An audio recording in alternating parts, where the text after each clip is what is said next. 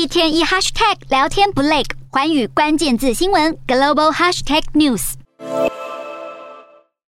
民众提着刚买来的电风扇走在法国巴黎街道上，市区的喷水池边也不断看见有人双脚伸进水里纳凉。欧洲现在遭遇热浪席卷，法国近日飙出了四十度高温，有多个行政区发布红色天气警报，下令学校停课，并禁止大型户外活动。西班牙这几天也出现四十一度的炎热天气，是当地四十年来最热的初夏。西班牙的加泰隆尼亚和萨莫拉等地甚至热到引发山林大火，各地的用电需求也不断增加。偏偏俄罗斯对欧洲的能源供应现在却持续减少。根据意大利政府报告，从北溪一号天然气管线接收到的流量，目前不到常规数字的一半，大范围影响了德法意还有奥地利等国家。其中，法国从十五号以来已经完全被俄罗斯断供天然气，运往德国的输送量也大减六成。德国目前天然气存量大约在百分之五十六，要在十月底前达成百分之八十的目标，进度还很紧张。